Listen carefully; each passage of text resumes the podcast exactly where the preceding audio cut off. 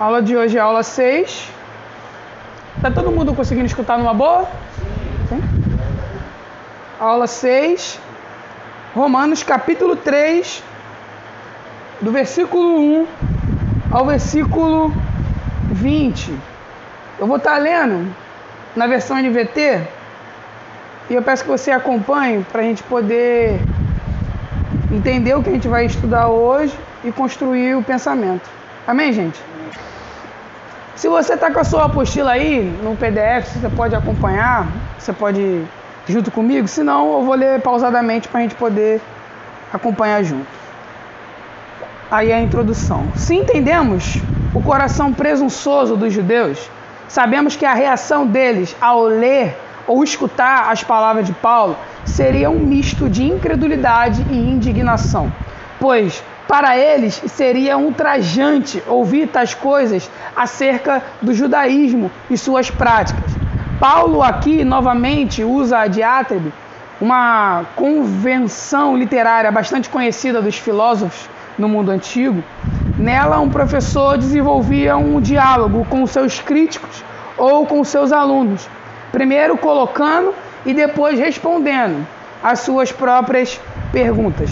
Ele continua falando diretamente para os judeus, que logo após vai tomar proporções universais, falando sobre toda a humanidade caída.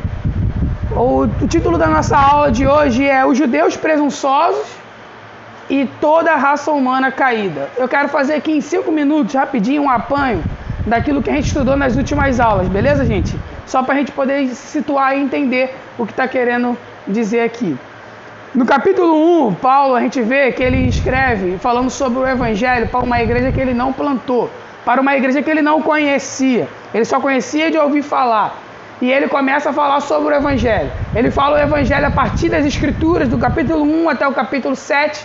A partir dali, ele começa a falar do capítulo, versículo 8 até o versículo 17 sobre o evangelho mais prático, o evangelho que ele vivia. Ele fala sobre orar pelos irmãos, ele fala sobre colocar numa posição de intercessão por aqueles irmãos, o anseio de estar com aqueles irmãos, de estar compartilhando os dons, isso mostrando a prática do evangelho.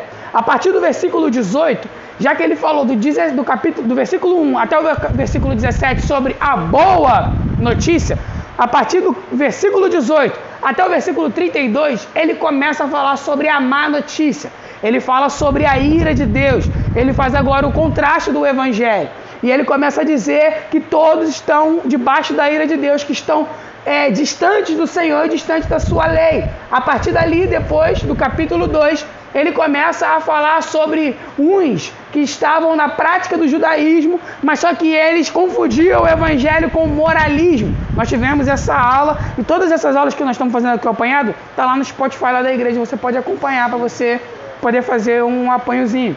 Aí a partir do capítulo 2, ele fala sobre esses que confundiam o evangelho com o moralismo. E ele fala sobre o homem moralista. Ele está falando para direto para todo ser humano. Ele não está falando somente para uma etnia, para uma raça. Só que na metade do capítulo 2, ele começa a falar em específico para uma raça. Ele começa a falar em específico para os judeus.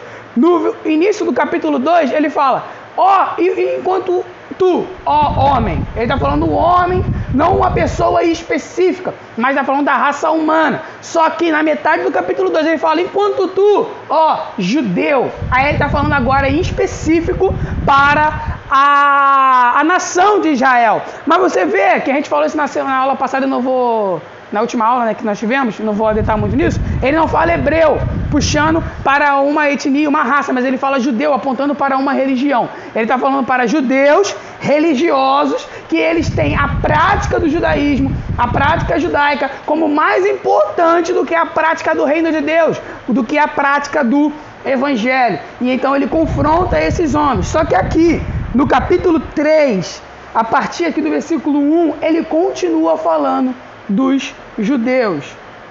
Só que até o versículo 20, que nós lemos, o verso 19 verso 20, ele vai novamente abrangir para toda a humanidade, falando que toda a humanidade está perdida e está diante de Deus. Até aqui tudo bem, gente? Tranquilo?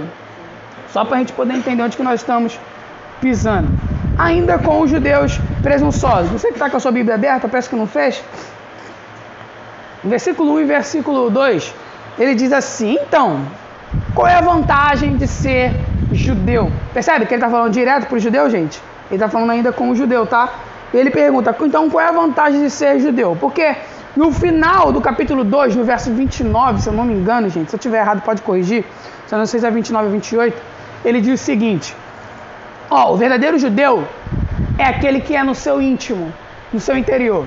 Enquanto o, a verdadeira circuncisão não é aquela que é feita na carne, mas é aquela que é feita no coração, pelo Espírito Santo. Aí os judeus escutando isso, porque a igreja de Roma ela era dividida entre judeus e gentios. Então Paulo ele está querendo pegar essas duas classes. Não é como as demais igrejas, por exemplo, a igreja em Tessalônica ela é completamente gentílica. Já a igreja dos Gálatas, antes, na sua fundação, ela também era completamente gentílica. Só que a crise dos Gálatas, que é por causa que Paulo escreve a carta, é porque uns judeus que eles eram praticantes e eles assim falavam que tinha porque tinha.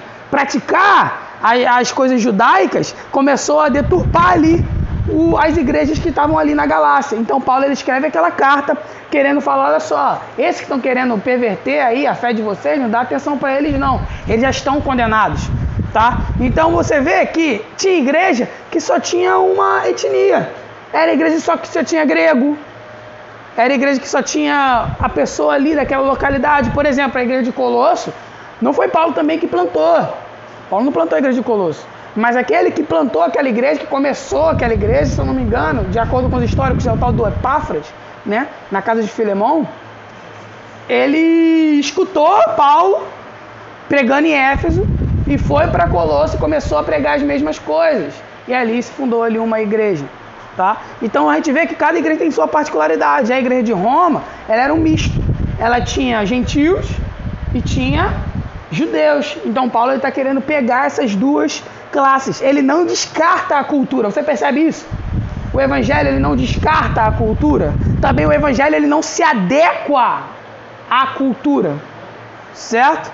O evangelho ele não é não descarta a cultura, mas ele também não se molda de acordo com a cultura.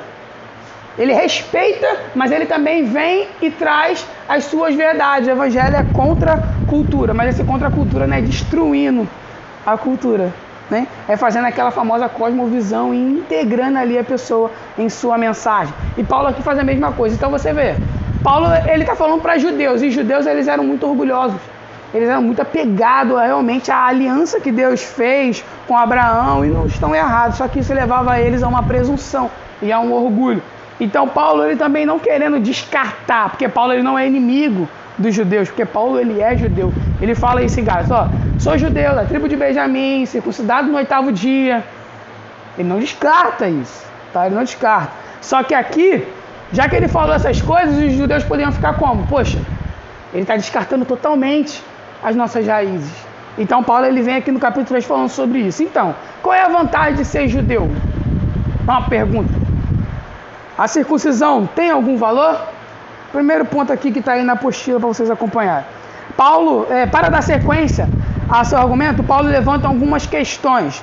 Depois de pregar o evangelho por mais de 20 anos, ele já sabia quais seriam as objeções que seriam apresentadas diante do seu ensino. Sua ênfase na igualdade entre os judeus e gentios diante de Deus, inevitavelmente, levava as pessoas a perguntar se os privilégios judaicos haviam sido eliminados a vantagem dos judeus consistia em terem recebido a palavra de Deus. É o que Paulo fala aqui. Ele pergunta: qual é a vantagem de ser judeu? A circuncisão tem algum valor? Aí ele fala: sim, ainda há muitos benefícios. Em primeiro lugar, qual o benefício do judeu? Aos judeus foi confiada a revelação de Deus. Eles receberam a revelação do Senhor, a revelação chamada especial, que é a revelação que das escrituras, aquilo que está escrito. Eles receberam isso. Eles são privilegiados por isso. Toda a revelação de Deus. Ao usar o termo, tem umas traduções que falam os oráculos, né? Os oráculos de Deus. Isso, então, esses oráculos de Deus estão tá falando sobre a revelação. A revelação de Deus que foi dada Começando por Abraão, só que Abraão ele não recebe ali escrito, Abraão ele por isso pai da fé, né? E os patriarcas, mas aquilo que foi dado de modo mais especial e mais concreto a partir ali de Moisés, ali no Sinai. Quando ele fala de oráculo, ele está falando da revelação escrita de Deus, está falando da lei. Amém, gente? Que tem algumas traduções, né? Paulo destaca a comunicação pessoal de Deus com o seu povo. Isso a gente pode ver em alguns textos específicos, né? Deuteronômio, capítulo 36, verso 9, Salmo 105, do verso, o verso 19, e também o próprio Salmo 19. Eu gosto muito do Salmo 19 porque ali ele fala sobre os dois tipos de revelação de Deus. Salmo 19, do verso 1 até o verso 6, ele fala da revelação natural, a revelação geral que ele fala, aquele famoso texto que todo mundo conhece. Os céus proclamam a glória de Deus, e o firmamento anuncia as obras de suas mãos. Até o verso 6 ele fala que a própria criação revela a Deus, revela a Deus. Só que a partir do verso 7 ele começa a falar sobre algo escrito. Ele fala: "A sua lei são preci... a sua lei é preciosa. Seus mandamentos são deliciosos." Ele está falando sobre algo mais escritão, verso 19, o capítulo 19, capítulo não, né? Salmo tem é, capítulo, Salmo 19, né? Tem falando sobre a revelação geral e a revelação especial. Paulo aqui está colocando os privilégios dos judeus no lugar certo, no lugar certo, que é junto com a responsabilidade de ter recebido a palavra de Deus antes de outras nações. Amém, gente, até aqui? Verso 3 e verso 9, acompanha comigo. Isso a gente vai vendo que Paulo, essa diátribe, só para fazer um apoiozinho, tá? Era uma, é uma, era uma retórica usada, a gente falou sobre isso já na aula passada, era uma retórica usada no tempo de Paulo, que ele fazia a pergunta já sabendo aquilo que eles iriam né, responder e ele dava a resposta e justificando a pergunta, sabe? É aquela famosa pergunta retórica, né? Porque já que Paulo estava distante deles, Paulo escrevia, trabalhava com cartas, e Paulo, o anseio dele era estar em Roma, era ir para Roma. Ele não sabe, ele tinha que dar coisas mais práticas para que não ficasse dúvida. Além do mais, eles conheciam Paulo também de ouvir falar e já tinham mau testemunho, né, sobre a vida de Paulo. Então aí ele tinha que ter um jogo de cintura e saber como responder e não colocar as coisas de modo é, errado.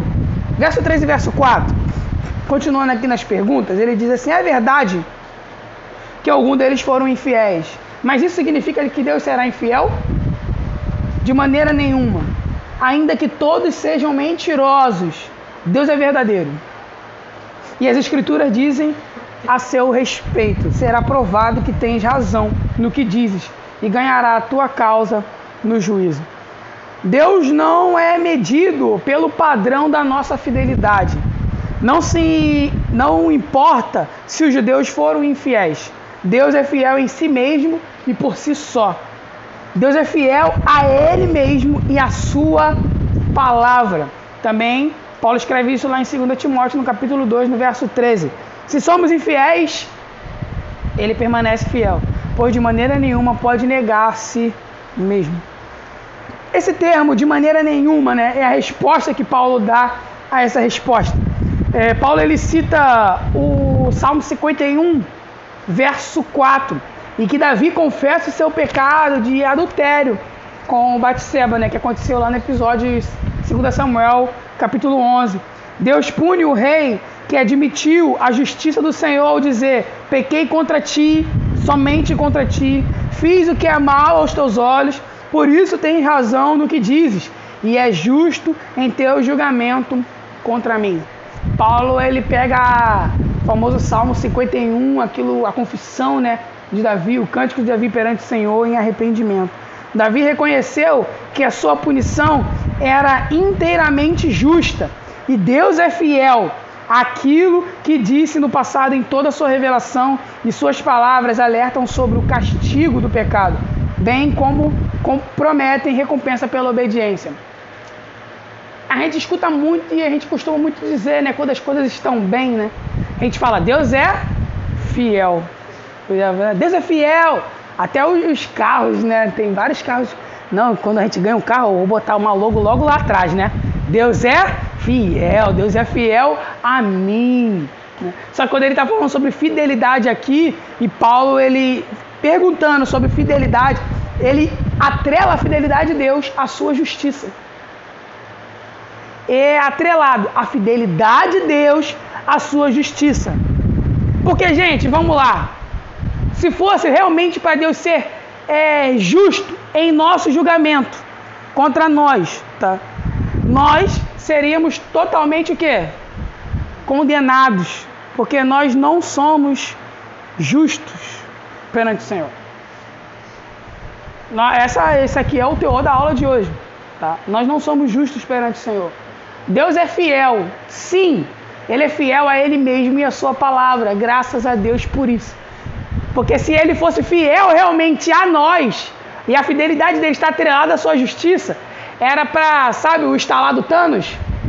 Poeira, né? Pó. Graças a Deus por Jesus Cristo. Se não fosse por isso. Porque quando Paulo ele fala aqui, a gente vê que o que Paulo cita, sabe? É, é muito interessante as cartas de Paulo, porque Paulo ele pega textos, tá? É, das escrituras antigas, da antiga aliança, e faz aplicação na nova aliança. Mas ele não pega, gente, assim, ah, tô escrevendo isso aqui, por exemplo. Paulo, se ele fosse escrever hoje, ele mandaria um e-mail, ou melhor, mandaria um WhatsApp. Então ele estaria lá escrevendo. Ele fala assim, poxa, mas tem que ter base aquilo que eu estou escrevendo. Tem que ter base aquilo que eu estou falando. Ah, mas o que, que tem base naquilo que eu estou falando? Aí ele, ah, me lembrei. Não é assim. Tá, que Paulo fazia. Paulo é totalmente intencional nas suas escritas. Tu acha que Paulo ele, ele poderia pegar outro, qualquer gente, qualquer outro versículo aqui para falar: será aprovado que tens razão no que dizes e ganharás tua causa no juízo. Ele pega logo um homem, rei da nação de Israel, que caiu em pecado. Ele pega a confissão desse homem e coloca aqui, atrelada à fidelidade de Deus. Um homem que caiu em pecado, ele caiu em adultério, ele foi homicida, ele reconhece isso perante o, Profeta. Disse o nome do profeta? Quem me lembra? Natan. Natan vai falar Naamã, Jesus. ele, ele, ele confessa ali perante o profeta Naamã e ele canta isso. Natan. Falei Naamã, Jesus. Natan, gente. E ele fala: pequei contra ti. Porque esse, esse texto aqui que Paulo pegou, não, tá, não é só isso. É um verso inteiro. E ele, antes desse, dele dizer isso, ele diz: Pequei contra ti, somente contra ti, fiz o que é mal aos teus olhos. Aí ele fala: Por isso o Senhor é justo realmente me castigar. O Senhor vai permanecer fiel se eu sofrer castigo por isso. O Senhor vai permanecer fiel se o Senhor for justo em me colocar na parede de castigo com as mãos levantadas de joelho no milho. Porque a fidelidade de Deus está atrelada à sua justiça. Amém, gente? Até aqui tudo bem, gente? Prossigamos. Verso 5, vem comigo. Até o verso 7. Diz assim: Alguém poderia dizer, olha só, olha só, gente, rapidinho, vamos ler. Aqui, é, é, chega você ler, você ri, sabe? Porque é, é engraçado, porque ele está num diálogo com pessoas legalistas, é judeus presunçosos, legalistas a ponto dele usar querer usar a própria escritura para justificar o seu pecado. Olha que loucura, olha só. Alguém poderia dizer, mas nosso pecado não cumpre um bom propósito, ajudando outros a ver como Deus é justo? Não é uma injustiça, portanto, Deus nos castigar? Aí Paulo aqui na versão NVT é interessante que ele bota entre parênteses. Estou seguindo o ponto de vista humano. Estou seguindo o ponto de vista humano. Aí Paulo re responde: Claro que não. Se fosse assim, como poderia Deus julgar o mundo? Alguém poderia argumentar ainda dizendo: Mas por que Deus me condena como pecador? Se a minha mentira ressalta a sua verdade e lhe traz mais glória. Olha que loucura! É a mesma coisa que a pessoa falar assim: Não, eu peco, mas eu peco para me arrepender, sabe? Aí tem gente que pega o pecado, coloca uma coleira nele e leva no pet shop.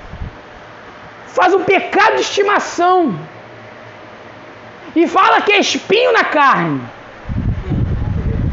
Usa a própria escritura, usa a própria escritura para justificar o seu erro, dizendo: "Não, mas se eu faço isso, Deus sabe. Se eu faço isso, é porque Ele quer que eu me arrependa lá na frente. Uma hora eu vou me arrepender. Que quem convence o homem do pecado, da justiça e do juízo? É quem? É o Espírito. Eu não posso me arrepender por mim mesmo, sabe? Então assim, eu posso lutar, mas a carne é fraca, espírito sem vergonha. Pessoas que justificam o próprio pecado. Tentam justificar o próprio pecado através das escrituras. John Stott ele chama esses, esse, esse, esses daqui que fazem esse tipo de perguntas de legalistas filosóficos. Legalistas filosóficos.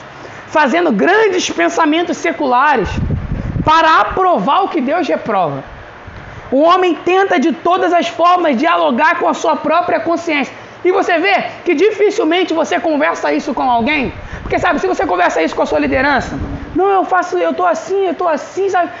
Mas eu sei que eu vou, ou você conversa com o seu discipulador, com certeza, ele vai te dar logo um sossega, fala, meu irmão, tá errado. Mas geralmente, a, a, eu, vou, eu vou botar eu. Vou botar eu, vou botar outro não. Eu tento dialogar com a minha própria consciência. Eu falo, não, mas eu erro aqui. Poxa, mas eu acerto ali. Mas peraí, não, Deus sabe. Deus já sabia que eu ia errar nisso. Ah, então, já que Deus sabia, Deus permitiu que eu errasse. Para quê? Não para que eu me arrependesse lá na frente. Não para que é realmente. Para que nisso que eu erro tanto, gere testemunho lá na. Ah, é verdade. Entende, gente? Tá tão... Amém? Estão conseguindo entender? Ele conversa com a sua própria consciência para amenizar o peso da condenação de si mesmo, sobre si, com argumentos com um certo sentido de razão, mas repleto de legalismo. Aí Paulo lhe pergunta: como Deus poderia julgar o mundo? Abraão faz uma pergunta semelhante. Abraão faz uma pergunta semelhante. Acaso o juiz de toda a terra não faria o que é certo? Está lá em Gênesis 19, 18, verso 25. Deus castiga todo o pecado e ao fazê-lo preserva absolutamente, absoluta justiça. Mesmo quando ele faz uso do desvio humano para seus divinos propósitos, o pecado continua a merecer punição e será efetivamente punido. Deus é soberano e ele tem controle sobre todas as coisas. Ele pode sim, ele pode, do modo dele, mesmo que a nossa mente limitada não entenda e não é para entender certas coisas. Por isso que lá em Deuteronômio, acho que é 29, 29, diz que as coisas ocultas pertencem a, a Deus, né? E as reveladas pertencem a nós. Então a revelação pertence a nós. Aquilo que nos foi revelado, vivamos de acordo com aquilo. Mas aquilo que não nos foi exposto, aquilo que não nos foi revelado, pertence a Ele. Não nos compete a ficar questionando sobre, e sim obediência.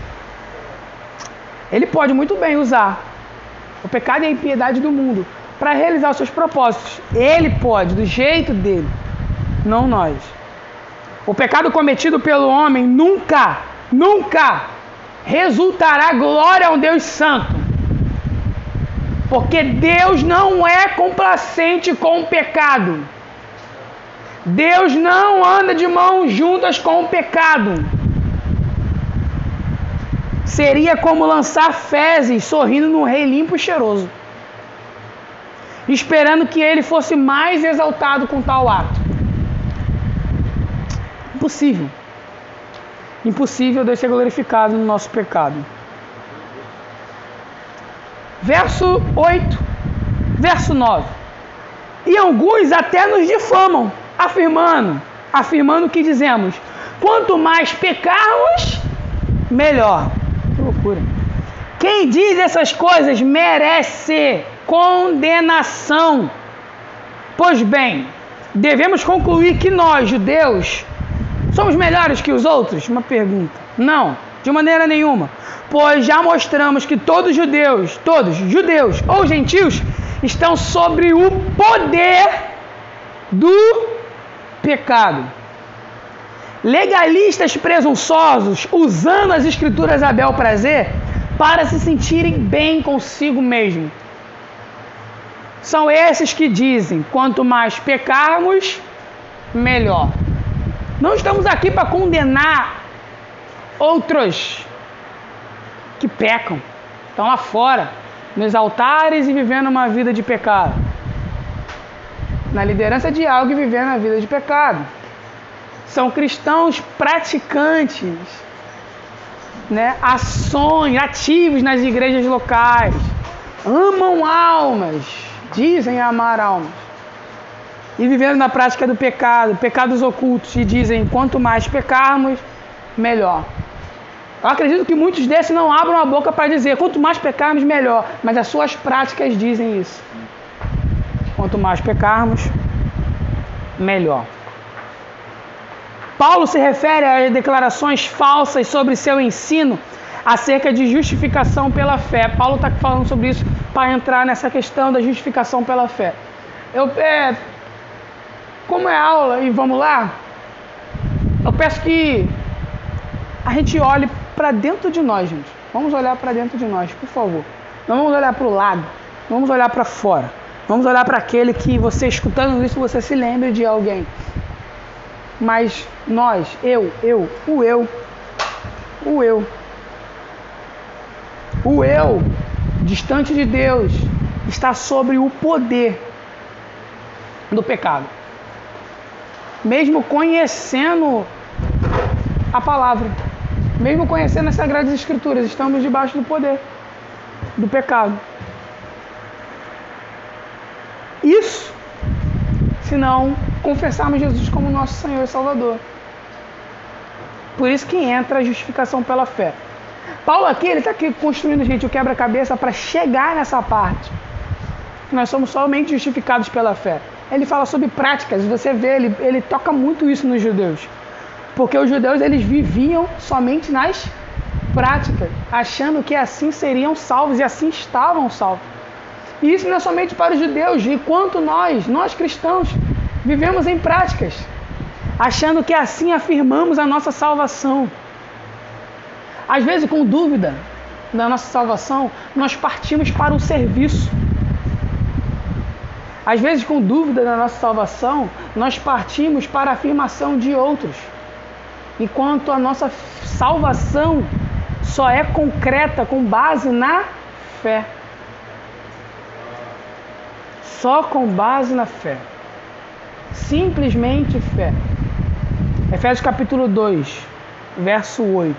Pela graça sois, não é o que você fez. E já repeti isso aqui várias vezes desde o início, né? Mas é bom todo dia, mano. Ah, todo dia ler isso. Papo reto. Sois salvos pela graça, não é o que você fez, é o que ele fez. Mediante a. Isso não vem de.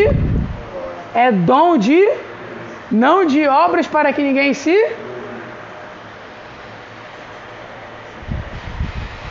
pela fé. Se uma pessoa é declarada justa diante de Deus apenas e pode e esse apenas tinha que estar com desculpa, eu vou até botar um aspas aí, apenas, né? Não é só apenas. Apenas por meio da fé, pela graça de Deus e sem obras isso pode dar a entender que o Evangelho permite aos que creem viver no pecado. Pode. Pode dar a entender. Uma vez que o pecado é perdoado quando confessado. Um dos propósitos de Paulo é ajudar os cristãos em Roma a entender essas compreensões equivocadas que não têm fundamento. Que não têm fundamento. Não sou salvo por aquilo que faço. Sou simplesmente salvo por aquilo que creio. Somente pelo crer. A resposta enfática é não, de maneira nenhuma, que está aí no verso, no verso 8, se eu não me engano, é, não contradiz sua afirmação, tá? que está lá no versículo 1 e versículo 2, que diz que os judeus têm vantagens, que são privilégios. Essas vantagens não lhe trouxe nenhum proveito, pois desobedeceram a palavra de Deus e incorreram em punição. Os judeus, a exemplo dos gentios, pecaram contra a revelação de Deus e se encontram condenados. Sabe, é, é aquele famoso texto de ah, é, Deus ele perdoa o tempo da ignorância, né? Só que os judeus, eles tinham a vantagem. Qual é a maior vantagem deles? A primeira e maior, eles tinham a palavra, certo? E só pelo fato, gente, deles terem a palavra, eles tinham uma vantagem. Mas pelo fato deles não obedecerem essa palavra, gerou punição para eles. Porque se eu compreendo, vamos lá, se eu compreendo a verdade das, das Escrituras e eu não vivo de acordo, eu não sou mais um privilegiado. Eu estou me autocondenando. Porque eu olho para aquilo ali e falo, não, ah, sim, eu compreendi, está aqui, foi me exposto, foi pregado, foi ensinado, mas eu não vivo de acordo, os judeus estavam assim. E nós cristãos muitas das vezes também estamos nesse mesmo patamar, gente. Conhecemos, mas não praticamos. Conhecemos, entendemos, foi ensinado, mas não vivemos. Então a vantagem e o privilégio se torna peso de condenação pela falta de obediência. Esse está sob, né, no versículo 9 aí, significa estar debaixo de seu poder. O principal problema, problema, problema dos seres humanos não é o fato do pecado, mas sim sua condição primordial de escravos do pecado. Vamos abrir um pouquinho mais o leque. Nessa sessão, a partir do verso 10, Paulo vai falar agora de toda raça humana caída e a terrível condição de pecado, tanto dos judeus quanto dos gentios. Do verso 10 até o verso 18, Paulo segue a prática rabínica de reunir textos do Antigo Testamento que tratam de temas semelhantes, uma, uma prática conhecida como colar de pérolas. Agora é o pecado de toda a humanidade sendo jogado na mesa. Agora não é só para os judeus, agora é para todos. Para todos, toda a humanidade. Versículo 10 e versículo 2 diz assim: Como afirmam as Escrituras? Aí ele começa, né? Esse colar de pérolas. Ninguém é justo, nenhum sequer, ninguém é sábio, ninguém busca Deus, todos se desviaram todos se tornaram inúteis. Ninguém faz o bem, nenhum sequer.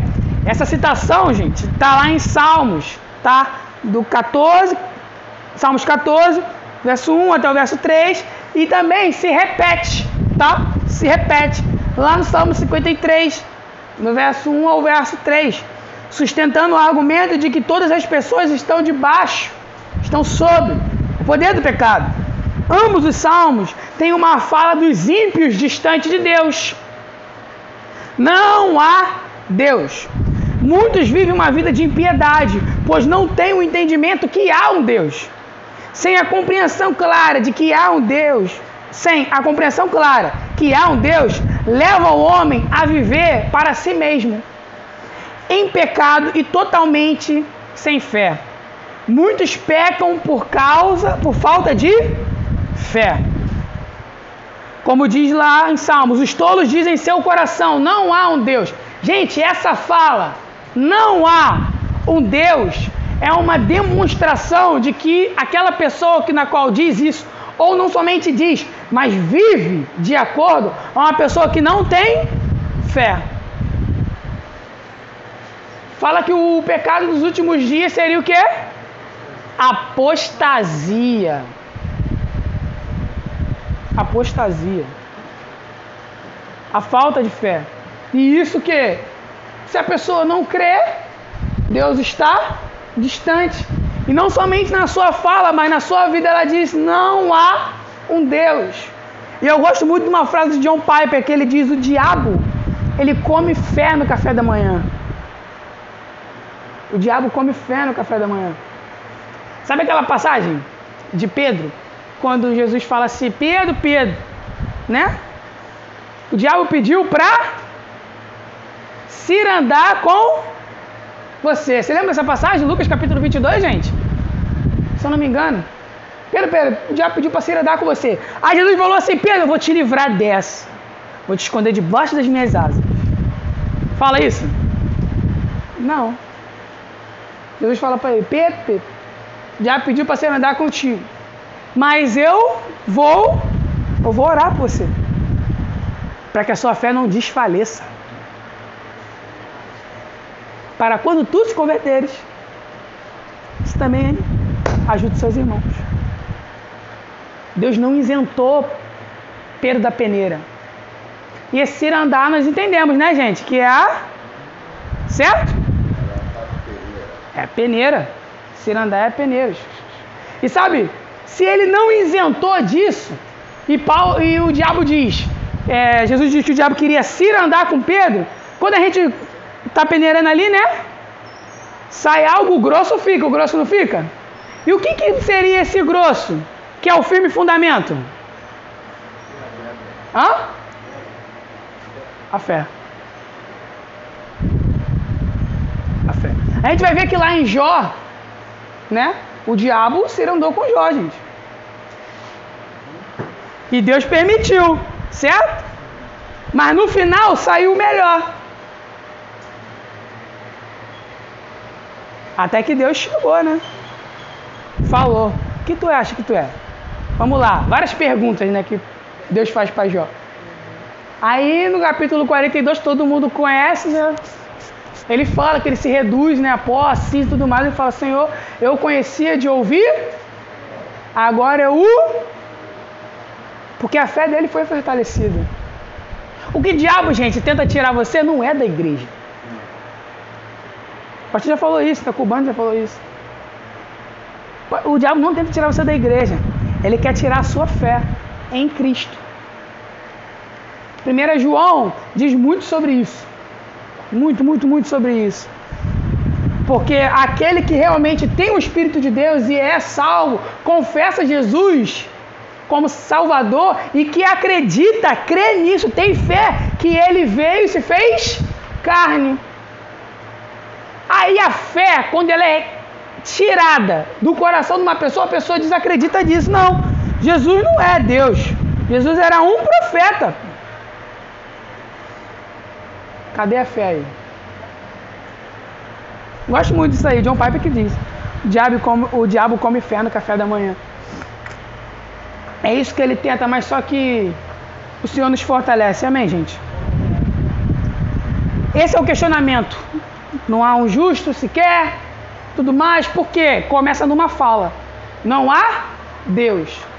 Por que não há um justo sequer? Porque o coração do homem é tentado a dizer: não há Deus. Quem é o meu Deus? Sou eu mesmo. Quem é o meu Deus? Quem eu quero fazer. Por isso que Calvino diz que o coração do homem é uma fábrica de ídolos. Porque todo tempo nós queremos levantar um falso Deus. Timothy Kelly no seu livro, que é bem maneiro também, gente. Falsos deuses. Muito bom fala sobre isso, demais, demais, demais. Mas só que não para aí. Ele poderia somente parar por aí, mas só que a gente vai vendo uma decadência. Primeiro começa no interior, né? No confessar. Não há Deus. Aí a gente vai para o verso 13 e verso 14 que diz assim: Sua conversa é repulsiva. Vê o, o que tem muito igual aí, ó. Tem, tem um traço aí muito igual aí nesse texto aí, verso 13 e 14. Sua conversa é repulsiva, como o odor de um túmulo aberto. Sua língua é cheia de mentiras. Veneno de serpentes gotejam de seus lábios. Sua boca é cheia de maldição e amargura. Paulo aqui se refere aos, a pecados da fala, mencionando um diferente órgão da fala, cada uma das quatro linhas. Ele fala conversa, língua, lábios, boca. Aquele que está distante de Deus, repleto de pecado, está com toda a sua boca, tudo que é fruto da sua fala, corrompida.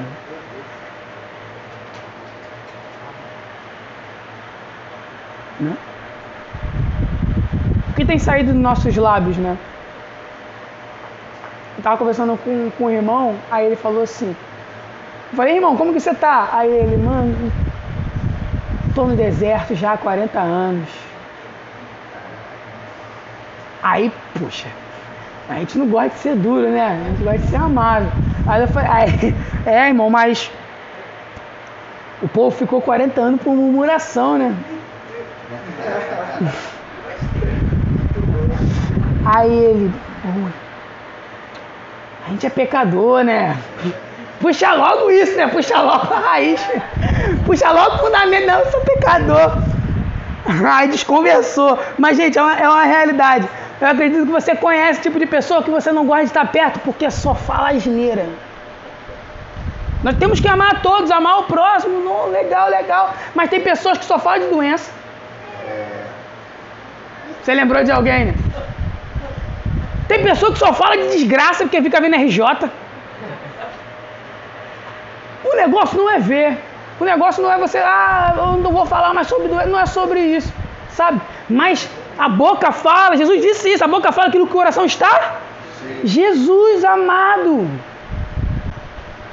Um coração, um coração distante de Deus, só fala de desgraça, ruína. E quando não fala de desgraça, de coisas ruins, é maledicente. Aí eu pego, chama até, pega até a história do Lúcifer, né? O primeiro pecado que aconteceu lá em cima, lá, ah, teve orgulho no coração dele, legal, mas foi a maledicência. Corrompeu lá um terço. Aí fala que, ah, gente, não é comum e nós não podemos aceitar isso. E nossa casa não aceita isso. Fofoca. Aí fala o que, né? Ah, não, mas toda igreja tem. Porque tem gente. Gente, não funciona assim. Puxo logo o peiteca que é dentro de mim. Está repreendido em nome de Jesus. Não é assim. Os nossos lábios, gente, o lábio, a pessoa que está perto do Senhor, os lábios dessa pessoa tem que ser consagrado ao Senhor. É, ela só abre a boca para falar dele. Gente, tem tanta coisa para falar sobre ele e eu gasto tempo, perco tempo falando de coisas ruins, desgraça, maledicência e ainda cometo pecado. Paulo ele fala primeiro sobre uma pessoa que não tem fé. Aí é ladeira abaixo, que um abismo chama outro abismo. Um coração sem fé leva a uma boca corrompida. O coração sem fé leva a uma fala deturpada. Versículo 15 versículo 17. Apressam-se em cometer homicídio. Por onde passam? Deixam destruição e sofrimento. Não sabem onde encontrar paz. Isso aqui já é. Desculpa. Isso aqui já é a citação de Isaías 59, verso 7 e verso 8. Tá? Que Paulo fala sobre pecados que é cometido contra outras pessoas. Primeiro, um coração sem fé. Segundo degrau, um coração com uma fala deturpada. Terceiro degrau, indo ladeira abaixo. Eu começo a ter rincha com o meu irmão. Eu começo a cometer pecado contra o meu próximo. Todo ser humano está com seus relacionamentos corrompidos. Irmão matando irmão. Sofrimento e destruição os acompanham. E a paz que buscam, eles mesmos a espantam. Verso 18. Que chega no mais profundo, que é não tem menor temor de Deus. Sabe, é, é isso tudo que nós estamos citando. Falta de fé, fala corrompida e relacionamentos deturpados nem sempre são visíveis aos nossos olhos, sabia disso? Nem sempre são tão visíveis assim. Tem pessoas que descancaram na impiedade, né? Se é para pecar, vou pecar mesmo. Mas tá, chuta o balde, quebra o balde, né? Só Deus, misericórdia, Jesus. Mas só que o ápice mesmo não está somente no externalizar, mas começa dentro. Como diz Paulo lá no capítulo 1, quando fala uma mente reprovada. Deus nos entregou uma mentalidade reprovada. Não tem temor. Quantas pessoas ou até mesmo nós, às vezes vivemos sem temor algum do Senhor. A gente tava conversando, é, né, a gente tava, acho que Davi e Juninho estavam conversando sobre.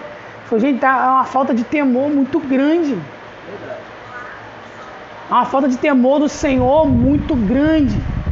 Uma coisa que nossos pais antiga, ah, antigamente tinham era mais temor. Eles eram mais rígidos, sim, mas havia mais temor. Mas pelo fato de nós começarmos realmente a entender que a fé do Evangelho e assim Infelizmente, meus irmãos, infelizmente nós temos perdido o temor. Não é, ah, é rígido. Não, não é para ser assim. As escrituras mostram que, sabe, não é assim. Mas só que a gente vai sendo um pouco mais flexível e entra o barro da falta de temor. Entra essa água suja da falta de temor ao Senhor. Por isso que fala que o temor ao Senhor é o que? É o princípio da sabedoria. Então nós vemos uma geração sem temor, é uma geração tola. É uma geração sem sabedoria alguma. É uma geração que acha, como diz Paulo também lá no capítulo 1, dizem que são sábios, se tornando tolos. Se colocam numa posição porque hoje, graças a Deus, nós temos mais compreensão das coisas devido à internet, o avanço da ciência. As demais coisas, informação muito rápido. Uma criança sabe hoje, três anos, ela assiste um desenho que está lá no Japão lançando o que lançou há 10 minutos. É muito rápido, mas só que perde-se o temor. Porque começamos a nos sentir suficiente nós mesmos. Porque nós sabemos. Não, eu sei. Não eu sei, eu aprendi isso aí, eu escutei no podcast e perde-se o temor. Resumo, resumo, resumo, resumo desses versos. Toda a raça humana é perdida em si mesma, perdida uns com os outros e perdida em relação a Deus. Verso 19. É evidente que a lei se aplica àqueles a quem ela foi entregue, pois seu propósito é evitar desculpas e mostrar que todo mundo é culpado diante de Deus. Paulo se refere a todo o Antigo Testamento como a lei. Aqui, é, esses eram os judeus aos quais as escrituras foram dadas. Como Paulo chega à conclusão de que todo o mundo é culpado diante de Deus, baseando-se nas evidências do Antigo Testamento, que os judeus são pecadores. Como que ele chega nessa conclusão? Ele argumenta do maior para o menor. Tem traduções que falam isso, né? Do maior para o menor. Que é, se a lei mostra que os judeus, o próprio povo de Deus, são culpados, porque receberam as escrituras, ainda mais são culpados os gentios que não tiveram a dádiva das instruções de Deus, mas receberam a revelação, a revelação geral através da criação. Você pode pensar que isso é injusto, né? Ah, os judeus receberam a Bíblia, receberam o Antigo Testamento, as outras não. Isso é injusto. Mas só que nós já aprendemos aqui, volta lá no podcast da igreja, que a própria criação, Deus ele pregou para eles também, e eles não são culpados disso. Como diz lá no verso 20, portanto não tem desculpa alguma. Verso 20, final. Pois ninguém, ninguém será declarado justo diante de Deus por fazer o que a lei ordena. A lei simplesmente mostra o quanto somos pecadores. Eu não sou salvo por aquilo que faço. Eu não sou salvo por aquilo que faço. Eu não sou salvo pelo cargo. Eu não sou salvo por quem eu sou. Porque a lei mostra para mim o quanto sou pecador. Sabe quando Deus deu os dez mandamentos?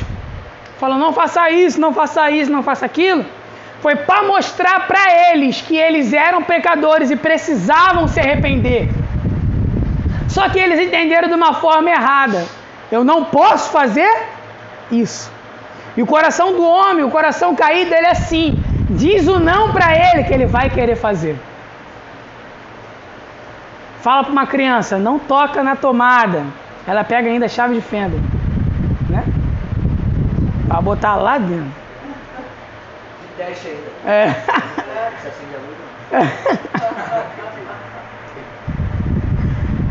Porque o ser humano ele é assim. Fala não, ele fica doido para fazer. Fala agora não. Ele fica ansioso, chega treme. Ah, eu quero! Porque foi assim no princípio. Foi assim no início de todas as coisas. Não coma. Ah, vou fazer um churrasco com essa fruta aqui. Churrasco vegano. Churrasco vegano. Fazer o que a lei ordena não torna ninguém justo. Obedecer, até mesmo, olha só que legal, obedecer os requisitos da lei de Moisés não é o caminho para a justificação, Davi. Embora essa frase se refira aos judeus, o princípio se estende a todas as pessoas. Se aqueles que não podem ser declarados justos diante de Deus pela obediência da lei divina, então certamente esses também não podem sê-lo por meio das obras. Ou seja, não parece que não tem caminho, né? Parece que não tem caminho. Ou seja, o homem está perdido se for dependente de si mesmo. Conclusão. Você é pecador. E está perdido. Tem gente que até repreende. Está repreendido em nome de Jesus. Perdido não. Né? Não é? Fala, tá, ainda, fala, ainda repreende na mente. Não sou isso não, Jesus. Você é pecador e está perdido. Toda a raça humana foi condenada em Adão devido à desobediência. O homem precisa ser salvo e sempre buscou por isso, mas não é pela obediência à lei que isso seria possível e muito menos pelas suas obras. Não será pelo seu legalismo ou moralismo. Meritocracia não é o green card para o céu, tá? Todos pecaram, diz o apóstolo Paulo. Todos pecaram. E o escândalo dessa notícia deve gerar temor e tremor. Pô, Davi, por que tá falando só isso? Por que? Pecado, tá bom, já entendi. Para de falar isso, sabe? Isso é agonizante, eu sei que é, mas isso é para gerar arrependimento.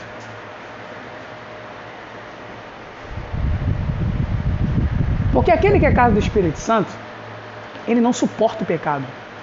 E não é o suportar o pecado do irmão. Ele não suporta o pecado que está nele. Ele fica inquieto com aquilo que está dentro dele, com aquilo que tenta levar ele a pecar, aquilo que ele é tentado, aquilo que ele está sozinho em casa e a mente embrulha, e a única opção para a gente nesse momento é ir às lágrimas e se ajoelhar perante o Deus Santo e pedir misericórdia.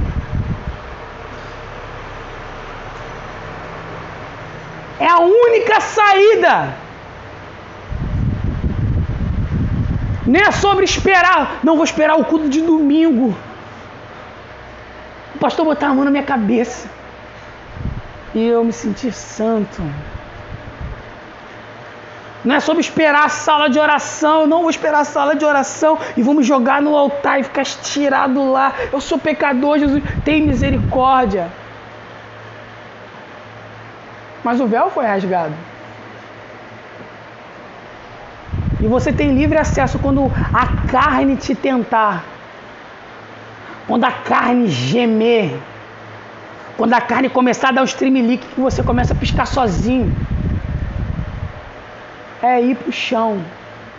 É ir pro pó. E pedir misericórdia ao Senhor. E clamar a sua graça.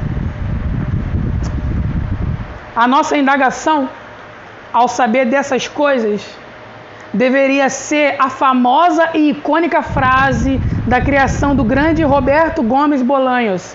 E agora? Quem poderá nos defender? Essa tem que ser a nossa pergunta. E agora? Quem poderá me salvar? E agora, quem pode me salvar de mim mesmo? Não é do seu irmão que está com uma arma na tua cabeça, mas é com a sua carne que está sedenta por imoralidade.